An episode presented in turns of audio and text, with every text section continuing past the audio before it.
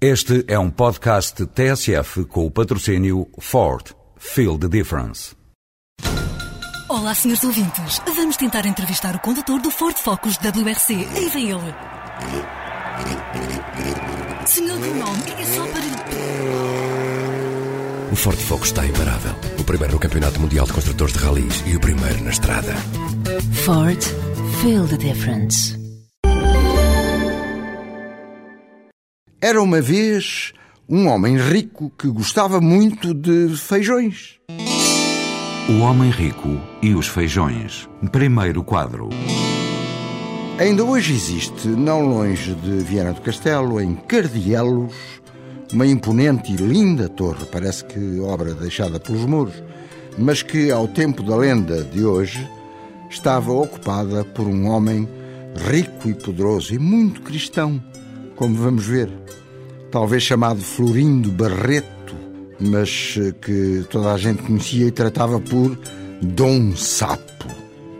Ora, se Dom Sapo era senhor de vastos domínios, era também dono e senhor de quantos habitavam neles. Numa palavra, Dom Sapo tinha vassalos.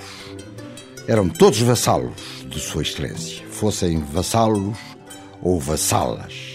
E havia ao tempo certos usos e costumes que se dizia encaixarem perfeitamente no ter e no fazer da Idade Média, havendo, porém, mesmo assim, limites.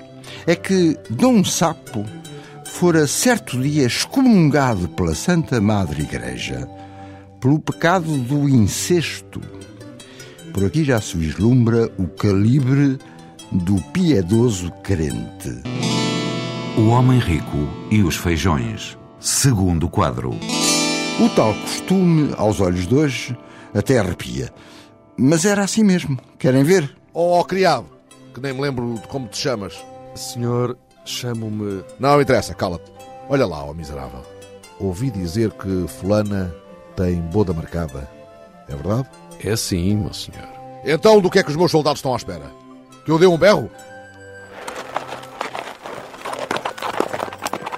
Deus nos livre dos berros de Dom Sapo. Por isso, logo, logo, em minutos, lá ia a cavalgada toda, armada até os dentes, em busca da fulaninha.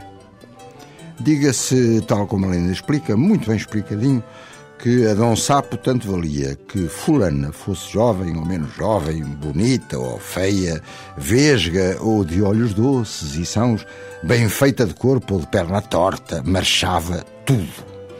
Quanto às ordens do Sr. Dom Sapo, a soldadesca nunca tardava muito com a cativa. Ah, já não era sem tempo. Como te chamas tu, ó moça? Senhor, meu nome é. Não interessa. E vocês, miseráveis, desapareçam daqui!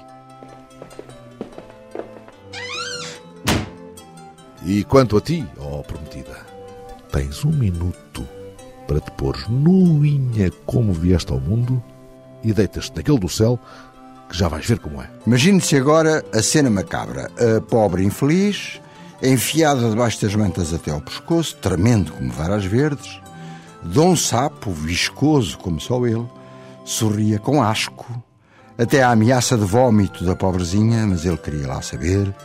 Enquanto o diabo esfrega um olho, lá estava o safado do sempre em pé, junto da cama, gesto brusco, destapando completamente a coitada, e só de pensar de onde vem a palavra coitada até se nos encolhe a alma, e começava a função. De um lado, nem uma réstia de carinho, ou até de educação, ou mesmo de maneiras, quais maneiras, qualquer carapuça. De um lado, só força bruta e desejo animal, do outro, apenas a nojeira de uma submissão completa, sem fuga possível. O Homem Rico e os Feijões. Terceiro quadro. Diz a lenda que o futuro marido, o ofendido, apenas conseguia resgatar a futura esposa, ainda que já devidamente, como dizer, industriada, mediante a entrega a Dom Sapo de largas carradas de feijões. Precisamente, feijões. Vá-se lá saber porquê.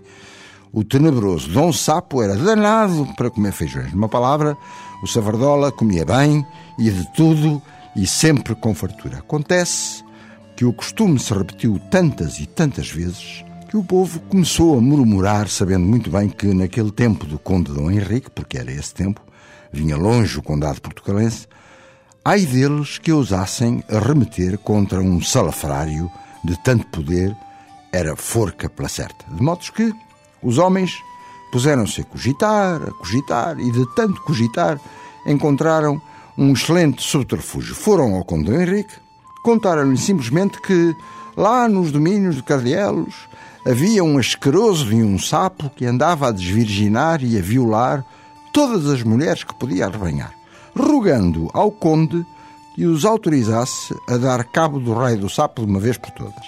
Espanto! O Conde não apenas acreditou, como autorizou a caça ao sapo. E o que sucede pouco depois, adivinha-se à légua. O Homem Rico e os Feijões.